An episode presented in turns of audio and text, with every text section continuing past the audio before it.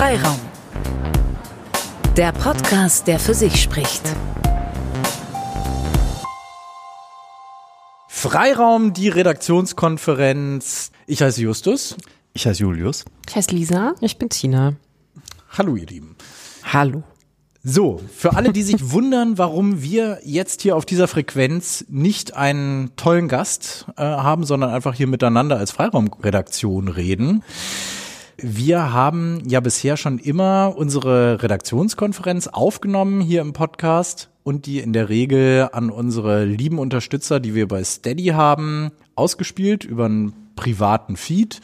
Konnten nur die Leute sehen und wir haben uns jetzt entschieden, dass wir es anders machen, dass wir auch diese Redaktionskonferenzen, wo wir darüber reden, welche Gäste wir haben, wie wir diese Sendung planen und wie es uns so im Allgemeinen geht, dass wir das an euch, die ihr diesen Podcast hört, ausspielen wollen, weil wir der Meinung sind, es könnte euch interessieren.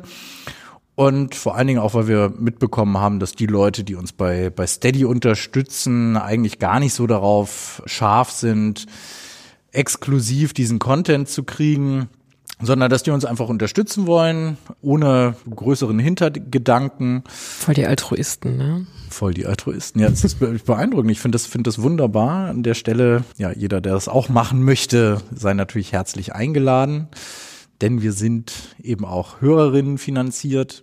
Aber lass, lass uns mal anfangen. Wir wollen darüber reden in dieser Redaktionskonferenz, wie es uns geht, wie wir aus der Sommerpause zurückgekommen sind, was wir jetzt als nächstes vorhaben. Wir haben ja drei schöne Sendungen in der Pipeline und planen auch Staffel 2 und worum es da so gehen wird. Tina, fangen wir mal mit dir an. Wie war dein Sommer überhaupt? Wann wird es mal wieder richtig Sommer? Es war sehr schön. Ja, also ich ähm, war viel hier in Bremen am Werdersee rumgehangen und habe Bierchen getrunken und habe die Sonne genossen, wenn sie mal da war. Dann war ich noch im Urlaub und habe mich gefreut, irgendwie mal so ein bisschen eine Auszeit zu haben. Ich habe auch wirklich einen Monat lang gar keine Arbeit gehabt und dachte so, hey, ganz gut. Einfach mal was ganz anderes machen.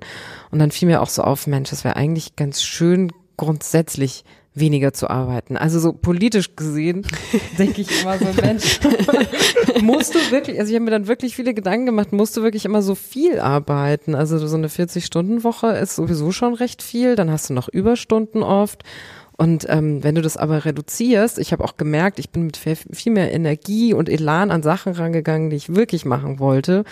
Und ja, es gibt ja ganz viele Zeitarbeitsmodelle und Teilzeitmodelle und dachte dann wirklich, vielleicht muss ich mir da mal ähm, Gedanken drüber machen, ob es Sinn macht, das zu institutionalisieren. Dann hat man auch mehr Zeit für den Podcast, dann hat man mehr Zeit für sich und man hat auch wirklich mehr Energie, um wirklich mit Werf an die äh, inhaltlichen Projekte zu gehen. Das fand ich schon richtig gut. Das war meine Erkenntnis des Sommers. Mhm. Also kurz zu dir, du bist auch äh, Redakteurin, so wie ich, und Reporterin bei, bei Radio Bremen, wie auch der Julius. Die Lisa ist ja Weserkurier. Äh, ich bin die Einzige, die hier so ein bisschen rausfällt. Ich bin so ein Printopfer und lass mich von euch hier das zur Podcasterin heranzüchten. Was uns sehr gut gefällt, ja.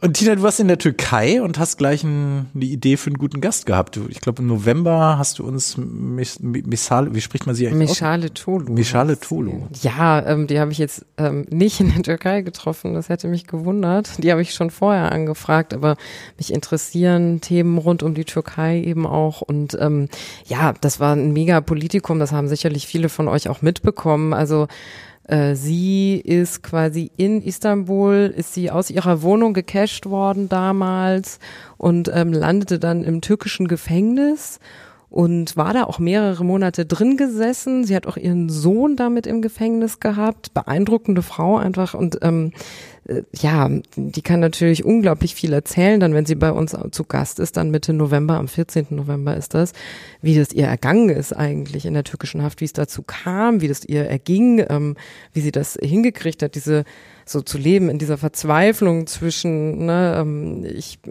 ich, ich sitze jetzt da im Gefängnis, ich habe aber auch gleichzeitig Familie und was passiert mir hier jetzt eigentlich gerade?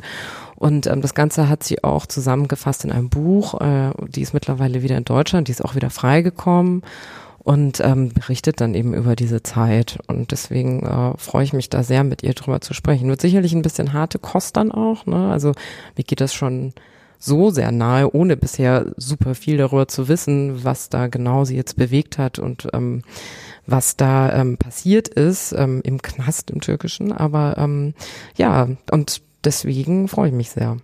Ist ja auch spannend, jetzt gerade äh, haben sich ja türkische Rapper äh, zusammengetan und so ein langes 15-minütiges Video rausgebracht, um gegen äh, Erdogans Politik zu äh, wettern, aber auch über allgemein so ein bisschen die Menschen ein bisschen aufzuwühlen. 15 Millionen Klicks hat er schon nach zwei Tagen gekriegt. Also sprich, es gibt auch viele aktuelle Anlässe, mit ihr zu sprechen, weil jetzt ihr Fall ja schon ein paar Monate zurückliegt. Mhm. Aber nichtsdestotrotz die Situation ja sich nicht sonderlich verändert. Es bleibt aktuell definitiv, also ähm, was jetzt so, so Meinungsfreiheitsbeschränkungen anbelangt. Oder mein letzter Stand war, dass insgesamt sieben Leute, die auch ähm, ähm einen deutschen Pass haben, auch in, in, noch im türkischen Gefängnis sitzen. Ähm, ja, deswegen, also das war so ein Riesenaufruhr, als Dennis Yücel im Gefängnis saß und Michele Tolo und so. Und jetzt redet man gar nicht mehr so mega viel drüber in den deutschen Medien, aber es ist immer noch präsent. Also Gibt es eigentlich einen Grund, warum über Dennis so viel geredet wurde und er ja auch echt medienpräsent war und eine Riesennummer in der deutschen Außenpolitik und über so jemanden wie Sie eigentlich, also gut, man hat schon davon gehört, aber es war eher in der zweiten Reihe. Mhm. Ja, gute Frage. Also ich denke, dass Dennis Yücel auch ein bisschen mehr eine Lobby hinter sich hat. Er ist einfach ein etablierter Journalist schon gewesen Name, und ein größerer ja. Name gewesen mhm. und ähm, dann, dann eine Soli-Bewegung, ähm, glaube ich, einfacher zu organisieren war als und der bei ja ihr. verschiedene Zeitungen ja auch hinter sich hatte, mhm. sowohl jetzt aus dem linken Spektrum Taz als auch irgendwie Welt äh, und also so verschiedenste Richtungen, die dann irgendwie ein Interesse hatten, eine Medienaufmerksamkeit für ihn zu schaffen. Ja, und Meshale Cholu, die ist ähm, zwar auch Journalistin, aber eben auch Übersetzerin und die ist eben noch nicht so lange im Business dabei. Jahrgang 86 meine ich auch und Dennis Yücel ist dann doch einen Tacken älter schon. Naja, kurzum, ich glaube, das liegt unter anderem auch okay. daran. Also Frau und jung und nicht so gut vernetzt. Aber trotzdem eine Wahnsinnsgeschichte finde ich super, dass du sie, dass du sie hier für den Freiraum gekriegt hast und dass wir sie, wann haben wir sie? Im November, ne? Ist sie 14. da? 14. November. 14. November. Mhm. Notiert. genau. Check. Könnt ihr euch schon mal groß einkringeln. So, als nächstes haben wir aber jetzt im September natürlich schon einen Gast, auf den wir uns lange gefreut haben, den wir schon lange auch angefragt hatten, und zwar den Politikwissenschaftler Herfried Münkler. Lisa, du machst, du machst ihn. Ja. Du machst. Eig eigentlich ganz verrückt, weil angefragt hat, also angefragt hattest du ihn ja ursprünglich, äh, und ich habe sofort gesagt, ach wie spannend, den kenne ich noch aus meinem Studium. Was hast du studiert? Ich habe Geschichte studiert äh, und ich kenne ihn aus einer Vorlesung über den Ersten Weltkrieg, denn er hat ein Buch geschrieben, Der große Krieg, mhm. und fand ihn damals total spannend äh, und äh, hatte ihn aber selbst nie in, also nur in dieser einen Vorlesung.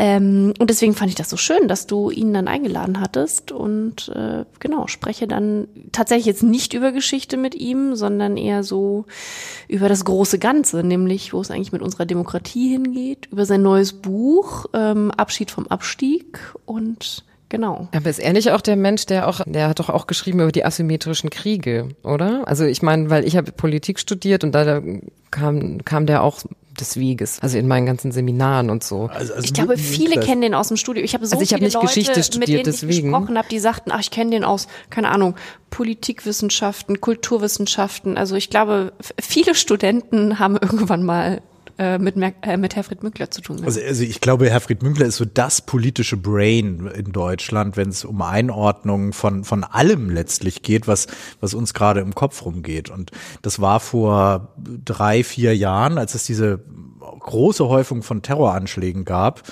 äh, Paris, Bataclan, äh, die, in Frankreich war viel, hier Breitscheidplatz und all das da war er ja jemand, der, der massiv sich auch damit beschäftigt hat, was macht das eigentlich mit uns als Gesellschaft und wie können wir damit umgehen, ohne total irre zu werden als Demokratie und unsere Demokratie aus purer Angst letztlich abzuschaffen. Und er hatte ja gesagt oder damals dafür plädiert, dass wir eigentlich sowas wie eine Gelassenheit entwickeln müssen, ähm, ich glaube, er hat diesen etwas wissenschaftlichen Begriff der mürrischen Indifferenz da geprägt und meinte damit eigentlich nichts anderes als es gibt halt Dinge, die können wir nicht unbedingt verhindern. Zum Beispiel im Straßenverkehr sterben täglich Menschen. Pro Jahr sind es Tausende. Und das ist uns wir, und, und, wir, und wir haben trotzdem nicht panische Angst, wenn wir in ein Auto einsteigen. Ja? Und äh, weil wir Mechanismen gefunden haben, um damit kulturell umzugehen. Wir haben den Sicherheitsgurt erfunden. Wir haben uns letztlich entlang dieser Gefahr Auto daran gewöhnt und äh, sein, sein, seine Forderung, so wie ich das verstanden habe, war, dass wir das nun mal leider auch in dieser veränderten politischen Weltlage mit, sowas machen müssen wie Terrorismus, ohne dabei unsere Demokratie über den Haufen zu werfen. Fand ich einen sehr interessanten Punkt. Ja, und jetzt, ich will gar nicht groß drum rumreden, ich bin Münkler-Fan gewesen, seit ich auch studiert hatte. Und An der gleichen Uni wie ich übrigens, wie wir Humboldt, herausgefunden an, haben. An der Humboldt-Universität in Berlin, genau. Und äh, wir hatten ihn angefragt und dann eigentlich zufällig festgestellt, wie geil, er hat zugesagt für den 18. September. Und einen Tag vorher erscheint sein neues Buch, wo er letztlich drin beschreibt, ich habe es hier in der Hand, wie wir die Demokratie retten können. Also er hat gut geplant und für uns war es zufällig Glück. Genau. Wir haben auch gut geplant. Punkt. Jeden Fall. Immer, immer planen wir super gut. Vor allen Dingen ja wenige Wochen nach den Landtagswahlen in Sachsen und Brandenburg. Und wann ist die nächste in Thüringen, Thüringen? ist Ende des Monats, wenn mich Also ich glaube, der Zeitpunkt hätte nicht besser sein können, weil ich muss sagen, das sind so auch die Sachen, die mich so umtreiben, jetzt schon im Voraus für dieses Gespräch. Also was ist eigentlich diese, diese ominöse Demokratie? Denn anscheinend äh, benutzt es ja irgendwie jede politische Strömung für sich und äh, missbraucht es auch für sich. Und wie kann man das eigentlich, wie kann man die Urdemokratie eigentlich als solche bewahren? Also ich bin sehr gespannt, was er, was er zu sagen hat. Ja, also die liberale Demokratie ist definitiv under attack und äh, Münkler macht in seinem Buch, ich habe jetzt schon ein bisschen reinlesen können, ist noch nicht erschienen, aber wir haben es ja hier vorliegen, echt eine präzise und tolle Analyse, was da eigentlich gerade los ist, was dahinter steckt, dass AfD, Trump, Erdogan etc. Äh, hier unsere Agenda momentan gerade bestimmen und was das mit uns macht, was es mit dem Land macht, wenn die Leute massiv aus den Parteien rausgehen, das Vertrauen verloren geht. Ja, also gerade in Zeiten von, von, von den Landtagswahlen ähm, im Osten, du hast es angesprochen, bin ich wirklich gespannt, was er uns da erzählen wird. Und ich hoffe auch, dass er uns ein bisschen beruhigen wird und, und Hoffnung vermitteln wird, wie man denn die, die liberale Demokratie äh, retten kann und äh, wieder mit einem gesunden bürgerlichen Optimismus an, an die Dinge herangehen kann. Aber ist er denn so ein Optimist? Ich glaube, er ist schon ein Optimist. Aber äh, wie, wie, wie jeder, äh, sagen wir mal, er ist ein etwas resignierter Optimist, weil er halt sieht, was, was für ein Mist passiert, aber er gibt die Sachen nicht verloren, sondern ähm, Ja, der Titel ist ja auch pathetisch positiv. Mhm. Abschied vom Abstieg, ne? nicht äh, Willkommen äh, im Untergang. Mhm. genau. Alles klar. Julius hat schon mal das Folgebuch geschrieben. Seine, seine, die Antwortschrift. Aber äh, das ist ja genau das, was er auch da drin vertritt. Du sagst, Julius, willkommen im Untergang, weil die Agenda der, der AfD und der ganzen Verschwörungstheoretiker und der Rechten sind ja Katastrophenszenarien. Ne? Die haben das Katastrophenszenario, die Migranten überrollen uns, die äh, korrupte Politikerklasse will uns vollkommen knechten und umvolken und all solche vollkommen kruden Untergangsfantasien reden die herbei, um dann mit drastischen totalitären Maßnahmen darauf reagieren zu können. Ne? Aber wenn es dann um Klimawandel geht und so weiter, ist es genau gegenteilig. Ne? D- Das ist ja das Absurde. D- Das musst du ihn eigentlich auch mal fragen, fin- finde ich. Das ist eine Frage, die ich mir aufgeschrieben habe. Wenn denn, seine These ist ja, die Rechten müssen Untergangs- und Endzeitstimmungen herbeireden, um erfolgreich zu sein. Warum, ist jetzt meine Frage, warum ist der Klimawandel, der ja eine Untergangs- und Endzeit-Idee oder, oder Par excellence. par, par excellence ist, eigentlich keine rechte Sache, sondern wird von denen sogar geleugnet. Ja, das Und meine ich. weil die gibt es vielleicht ein rechtes oder wäre es vielleicht sogar denkbar, dass es irgendwann mal ein rechtes Narrativ vom Klimawandel gibt? Garantiert. Oh, meinst du, es Gibt gibt dann es die rechten schon, Grünen oder? gewissermaßen oder was? Ja. Also das rechte, also das rechte Narrativ vom Klimawandel, also Die Amis sind schuld und machen da. Äh, Nö, äh, das rechte Wolken- Narrativ also ist ja also weltweit dieses, naja, das ist doch nicht unser Problem, sondern das sind ja die, die, äh, ich mache jetzt in der Luft Anführungsstreichen, die bösen Afrikaner, die ja sowieso hier ihr Benzin verbrennen und nicht wissen, wie sie mit ihren Ressourcen umgehen sollen und sich also das, das gab es ja tatsächlich diese Diskussion vor zwei, drei Wochen mal, dass es da irgendwie diesen Vorwurf gab von wegen, naja, die, die, die, das war doch so ein Vorstand. Als Tönnies da, der Schalke. Genau, und der ja auch sagte, ne, die Afrika, äh, die, die vermehren sich doch da, äh, wenn das Licht aus ist in Massen und das ist doch der Klimawandel hier, der, die machen doch hier die CO2-Ausstöße und alles.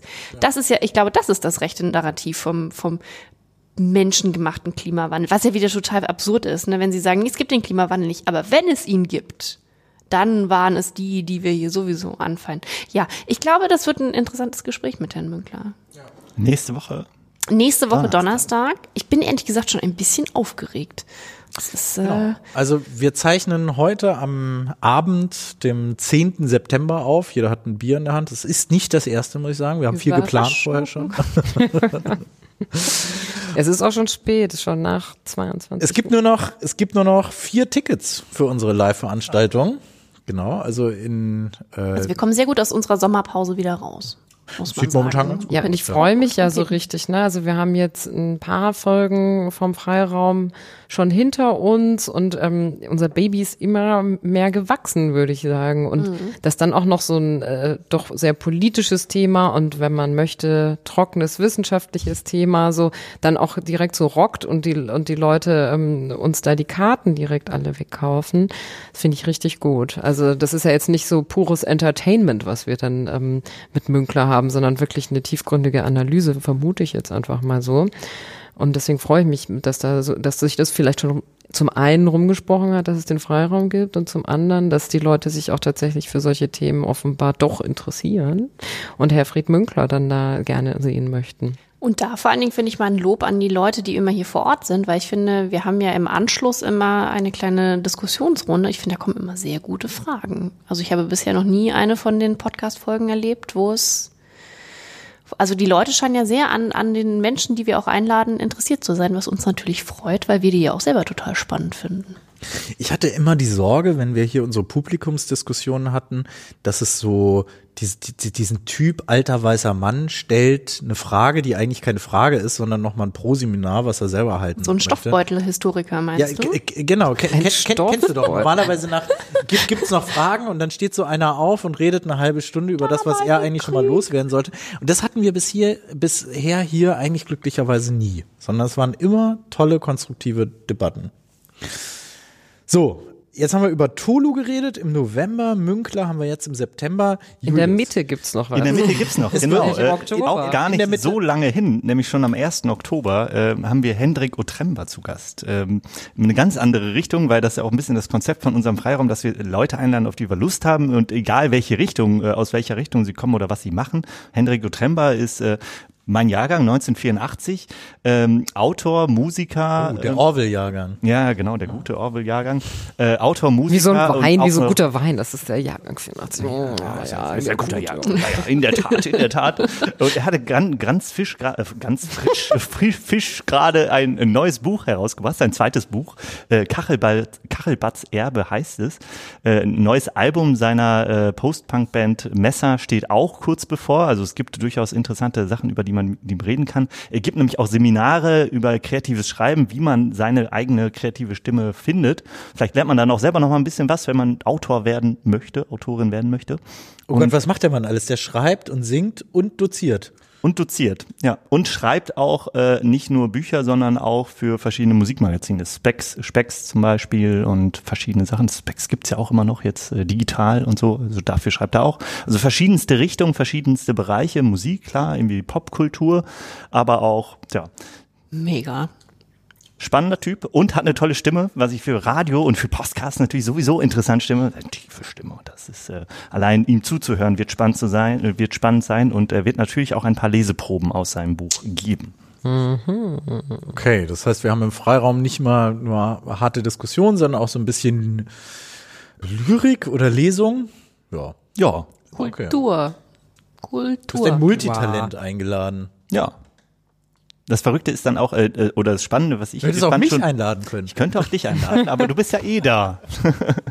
äh, Nee, was spannend ist, äh, auch jetzt gerade bei seinen Büchern, auch bei seinem ersten Buch, äh, ist so die Verbindung, ähm, er hat halt seine Band, schreibt auch die Texte dafür, äh, Sänger der Band äh, und die Texte, also es funktioniert quasi so als Gesamtkunstwerk. Er ist auch noch äh, Auto, äh, Quatsch, er malt auch noch Bilder, also sprich, er ist auch noch bildender Künstler.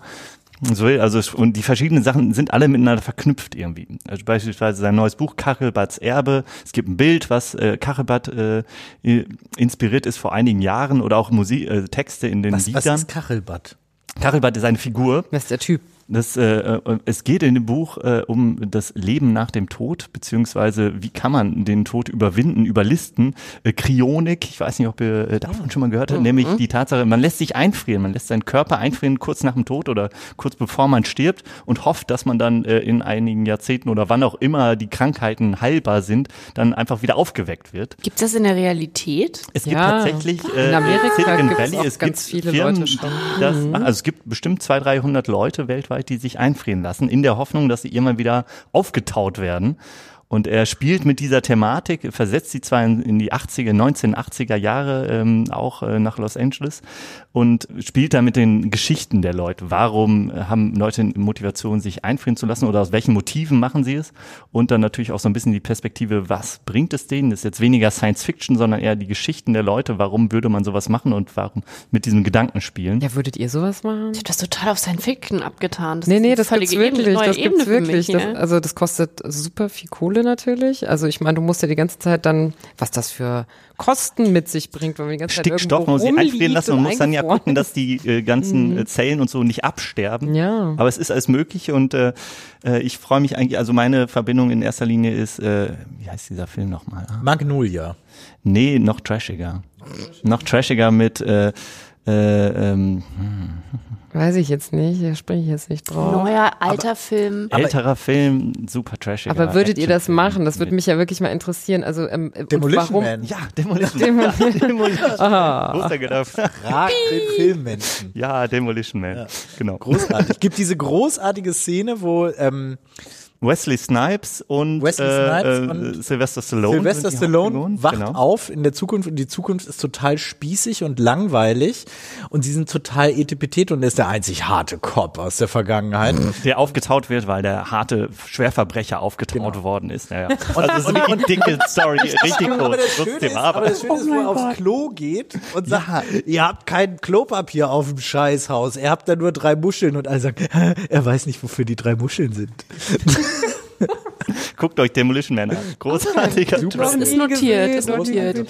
Ja, Aber noch ein bisschen besser, auch in die Hinsicht wirklich Magnolia mit Tom Cruise. Ist zwar ein totaler Scientology-Film, aber großartig, wirklich großartig im, im Storyaufbau und wenn es, es gibt ja so Filme, wo das Ende einfach so massiv überraschend ist, dass es eigentlich nicht krasser geht, so wie Six Sense. Ich weiß nicht, jeder, der Six Sense äh, oder Matrix mal im Kino gesehen hat, ohne vorher zu wissen, worum es geht, der ist halt richtig geflasht. Und Magnolia ist auch so ein Film. Habt ihr nicht gesehen, offenbar, so wie ihr Nein, jetzt ich will guckt? aber ja immer noch wissen, ob ihr euch einfrieren lassen würdet. Das wurde mir noch Einfrieren? nicht beantwortet. Also ich, äh, ich weiß Nein. nicht, wenn man sich einfrieren lässt und das kurz vorm Tod oder so und dann weiß ich nicht. Oder, kurz nach dem Tod. und oder dann kurz nach dem Tod, dann wache ich wieder auf und mein Körper ist schon total Nein. im Der, Popo wird, oder der, der was. wird ja refreshed dann quasi. Der wird dann refreshed. Und meine ganzen Freunde und meine Familie ist auch schon dahin. Und das ich muss mich wieder Punkt. neu eingliedern in eine komplett andere Gesellschaft. Also es ist natürlich spannend, aber warum? Also Ja, warum? aber, ja, aber Todesangst und Tod überwinden. Also ich muss zugeben, Tod ist ein Thema, da denke ich ungern drüber nach. Also deswegen wird's auch spannend, mit Hendrik äh, zu sprechen,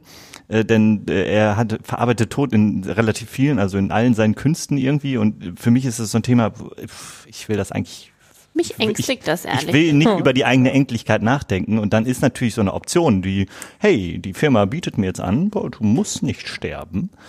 Also es gibt auch zum Beispiel ein super Science-Fiction-Buch von, von Taylor, äh, Ich bin viele, ähm, Bobbyverse, wo es auch darum geht, dass jemand eingefroren oder das machen will, sich einfrieren lässt und dann leider aufwacht und nur so eine KI ist, die äh, von irgendwelchen ähm, Subunternehmen aufgekauft wurde und er so total langweilige Sachen die ganze Zeit machen wurde.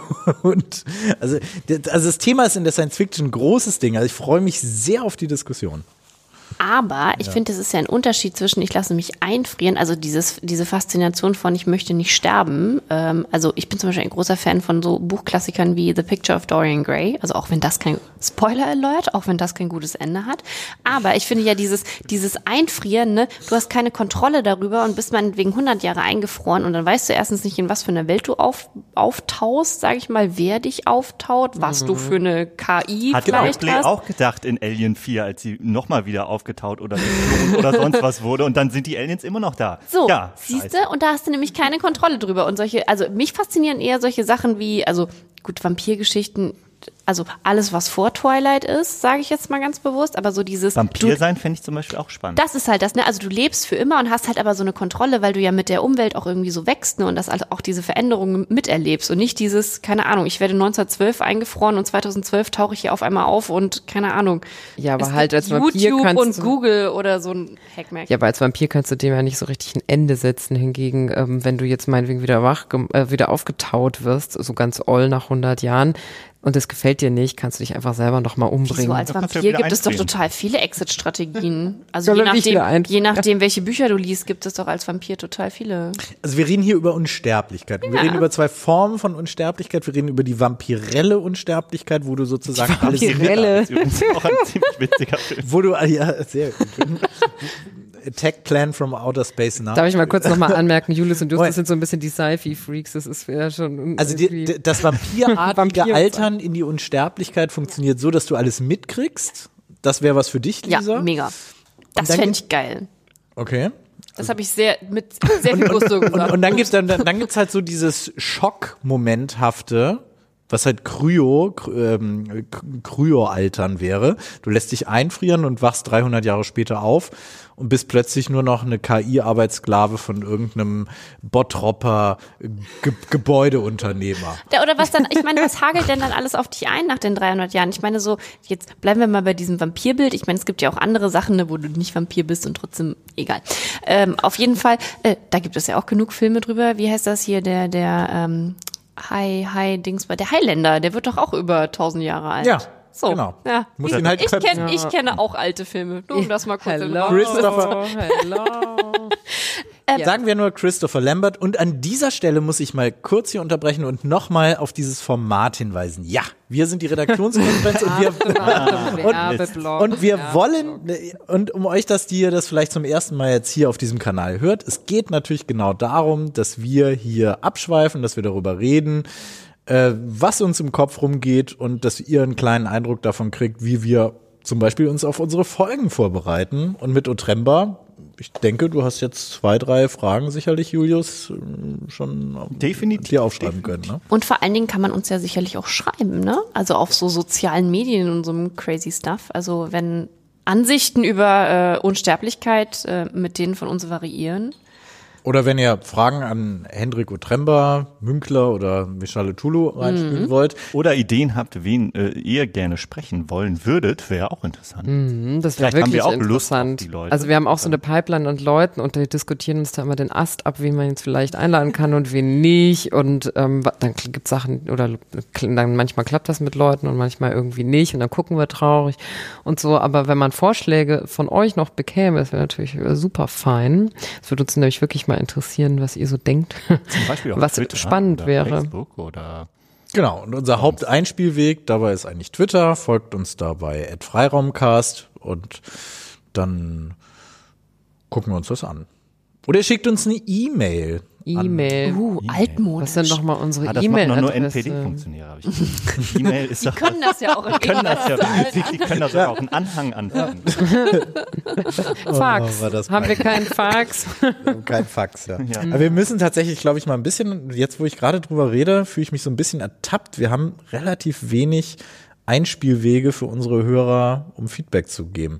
Wir haben die Möglichkeit, bei Twitter uns zu folgen. Wir haben eine E-Mail. Hatten wir nicht mal so ein Sprachaufnahme Telefonnummer. Haben wir doch auch, Dings. genau. Ach so, und, und, und wir haben natürlich, und ihr könnt uns eine, Also was willst du noch, so Rauchzeichen oder was? Also, ah, nein, und ihr könnt uns eine, eine WhatsApp schicken. Also ihr könnt natürlich auch im Presseclub zu unseren Veranstaltungen vorbeikommen und uns sagen, was euch.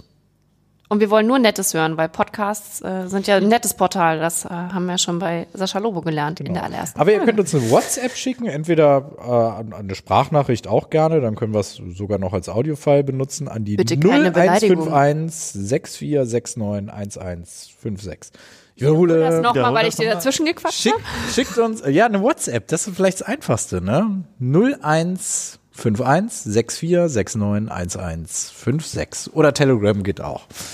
Darf ich jetzt nochmal meine Gedanken zur Unsterblichkeit zu Ende führen? Mhm. Weil mir das jetzt schon ein bisschen auf der Seele brennt, ehrlich gesagt. Jetzt hat Tina so oft gefragt, und jetzt habe ich mir darüber Gedanken Du wolltest doch früh Schluss machen, ne? Ja, pf, da, das ist jetzt gelaufen. Nein, Okay. ich wollte sagen, dieses nach 100 Jahren Aufwachen, da musst du ja so viele Schockmomente gleichzeitig durchmachen, weil wenn du wenn du so mitalterst, dann keine Ahnung, deine du sagtest es gerade, deine Familie stirbt, deine Freunde sterben und wenn Ja, du aber nach das tut 100 ja auch, wenn du nur Vampir bist und die anderen nicht. Ja, ja, aber dann musst du das ja- und dann musst du das alles durchleben und dann kannst du sehen, sagen, das boah, ich ja bin mal durchleben raus. nach 100 Jahren Ja, da und dann auch alles auf einmal. Vielleicht ist ja dein Gedächtnis auch weg und du fängst neu an. Neu völlig neue Möglichkeiten. ja, aber wenn Okay. das Gedächtnis, also was Ja, soll das? Man kann sich doch auch ne? einfach seine Also mein Gedächtnis Endlichkeit ist so auch relativ schnell weg. Und dann, dann ist mir egal, ob es jetzt in 100 Es Jahren gibt halt Sachen im Leben, die man vielleicht nur einmal machen kann. Also einmal, und vielleicht ist dann, gehört Sterben da dazu. Und das ist doch gar nicht so schlecht. Also ich meine zum Beispiel in Mexiko, da ist so, da ist auch ein ganz anderer Umgang mit dem Tod, ne? Da wird ganz viel gefeiert am Tag der de Toten. los Muertos. Ja, und da, da also ich, das ist ein, wahres Volksfest auf den Straßen und schon Wochen vorher bereiten sich da alle drauf vor. Und diese Konnotation ähm, mit dem Tod ist einfach eine ganz andere, ne? Da wird gefeiert, dass die Menschen immer noch äh, also dass die Verstorbenen immer noch da sind irgendwie und ähm, jetzt halt nicht mehr leben, aber trotzdem im Geiste da sind oder eben so spirituell noch präsent sind. Es, sie werden, ihnen wird gehuldigt, sie werden gefeiert und ähm, ich glaube, das ist auch irgendwie so ein sehr kulturell geprägt einfach, wie viel Angst man vorm Tod hat oder nicht. Und ähm, ich glaube, man muss eigentlich gar keine Angst davor haben. Aber vielleicht führt diese Diskussion jetzt auch viel zu weit. Da kann man stundenlang drüber reden. Kannst du mit Otremba noch ganz viel drüber sprechen. Wir werden stundenlang drüber reden. An euch, die ihr den Podcast hört, einfach nochmal, äh, dass ihr es jetzt wisst. Ihr werdet jetzt hier auf diesem Kanal immer nach unseren regulären Freiraumfolgen eine Redaktionskonferenz finden, in der wir. Genau, in der wir die letzte Folge nachklappen, in der wir über die nächste Folge sprechen, was wir so vorhaben und in der wir über alles Mögliche reden, die wir, äh, wa- was uns so im Kopf rumgeht, äh, ob es jetzt das Leben nach dem Tod oder Biersommeliers sind und die Sinnhaftigkeit derer. Ja, Und wenn ihr Wir haben heute wollt, nicht über Essen geredet. ist mir nämlich auch gerade eingefallen. Nicht Sonst reden wir eigentlich, also nicht bewusst geplant, aber es kommt immer irgendwie dazu, dass wir über irgendein Essen reden. Wir haben aber vor der Redaktionskonferenz haben wir noch darüber gesprochen, was pochierte Eier eigentlich sind. Und wer das nachhören möchte, Richtig, wer, wer, das nach, wer das nachhören möchte, Lisa, sag doch mal, was wir jetzt nämlich auch Wer tun. das nachhören möchte, ähm, wir werden, wir haben vorhin beschlossen, dass wir die alten Folgen der, die alten, die immer noch genauso aktuellen, aber vorherigen Folgen der Redaktionskonferenz ebenfalls zur Verfügung stellen werden für alle. Wir werden sie auch hinter der Mauer hervorholen, damit ihr hören könnt, wie wir über, ich weiß gar nicht, was alles eigentlich geredet, über Pizzaränder und über Koriander und wir haben schon über sehr viel Döner-Dialoge? Döner besprochen. Wir haben über sehr viel Essen geredet, aber natürlich auch über ganz viele andere Sachen. Unter anderem auch über die Freiwillige Feuerwehr und äh, Ja, ja, solche Dinge. Ja, also wer Lust hat, das nachzuhören und wer wissen möchte, wie Tina mal eines Tages einen Großeinsatz der Freiwilligen Feuerwehr Amberg ausgelöst hat, Dass das alle immer so schocken, das finde ich wirklich weil ihr faszinierend. Handy in aber den. Fluss gefallen ist. Dazu übrigens eine kleine Anekdote. Eine unserer begeisterten Hörerinnen ist ähm, meine Mama, die dann gleich sagte, dass so wie wir das da gesagt hätten, von wegen, ja, ja, die haben ja bestimmt da rumgesessen und hatten nichts zu tun, deswegen haben sie das Handy rausgefischt, ob wir keinen Respekt vor der Feuerwehr hätten. Oh Mann. Deswegen an dieser Stelle Oh, natürlich so haben wir Respekt vor der. Feuerwehr, sondern eher, das war ja eher eine Dankbarkeit, dass die Feuerwehr sich so für dich äh, eingesetzt Außerdem haben sie hat. das selber gesagt, wir haben nicht so viel zu tun und sie kamen Und halt in so einer ganzen als Mannschaft an. Teasing. Naja, quasi Teasing, als Teasing Alten. Teasing. Wir, Ja. haben, wir, wir hauen jetzt einfach die alten Folgen, die wir früher noch für die Steady-Follower draußen hatten, raus. Es gibt die Cheesy Crust Chroniken, die Koriander Konfusion, die Tortilla Transmission, die Nachtgestalten Nachlese und die Mobilfunk Memoiren. Da hört man dann eben das, was Tina gerade beschrieben hat. Ein Lob an Justus, der diese großartigen Titel erfunden hat. Mhm. An dieser Stelle. In diesem Sinne, ich freue mich drauf, mit euch ein paar spannende Leute hier einzuladen in den Presseclub. Äh, lasst uns den Freiraum weitermachen. Und ihr da draußen gebt uns Feedback und im besten Fall ein paar Sterne bei Apple Podcasts. Früher hieß es iTunes. Wir machen oder bei Spotify oder sonst wo. Genau, wo ihr uns gerade hört. In dem Sinne, ciao, ciao. Tschüss. Freiraum. Ausführlich, kurzweilig.